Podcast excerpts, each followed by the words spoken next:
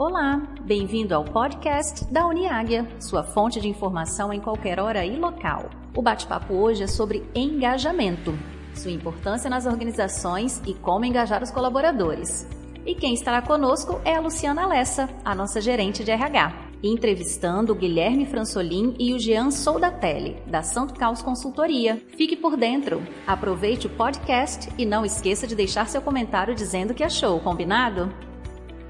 Oi, pessoal, estamos aqui novamente no podcast da Uniáguia para falar sobre um tema que é tão bacana e tão envolvente, que é o engajamento. A gente está aqui hoje com o Guilherme com o Jean da Santo Caos, que já são nossos parceiros, trabalham conosco cultura, dentre outros temas aí que virão pela frente. E aí eu queria pedir a vocês dois para nos ajudarem. Afinal de contas, o que é importante para a gente trabalhar o engajamento nas organizações?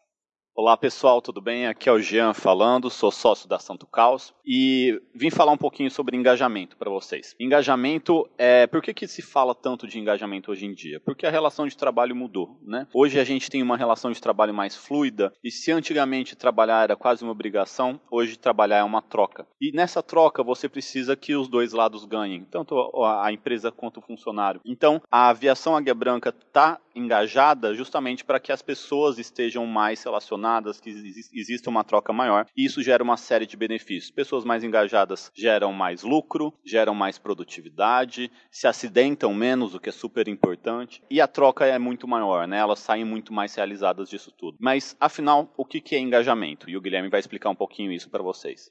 Bom, engajamento é uma conexão que a gente tem, é a conexão mais forte que a gente pode ter no trabalho. A gente compõe ela de cinco fatores que a gente chama de conscientização, o quanto você conhece do trabalho, o quanto que as pessoas te conhecem, compromisso, quanto seus direitos e deveres estão sendo ali cumpridos e direcionados para você, pertencimento, que é o quanto você tem voz, você pode falar, você pode ser você mesmo dentro dessa, dessa empresa, orgulho, que é você é reconhecido, você tem feedbacks, você também enxerga propósito na organização que você está e por último, compartilhamento. Sabe quando você está ali no seu trabalho, tá aquele seu companheiro no final do dia precisando de uma força, mas isso não é o seu papel, mas você vai lá e faz? Isso é compartilhamento. Sabe quando você pode indicar alguém para o seu trabalho, alguma vaga que está aberta. Isso ninguém te pediu, você não está ali para isso, mas você vai lá e faz, é porque você está acreditando na empresa. Isso a gente chama de compartilhar. E qual é a perspectiva do engajamento hoje no trabalho? Qual é o seu papel? Você não olhar mais só para o que você está ali contratado. Né? Você tem que olhar como um todo, se conectar com essa empresa, porque você vai ver muito mais oportunidades, você vai se conectar mais com essa empresa e dar mais resultado. Isso vai fazer você crescer, se envolver mais e conseguir ter um clima muito melhor.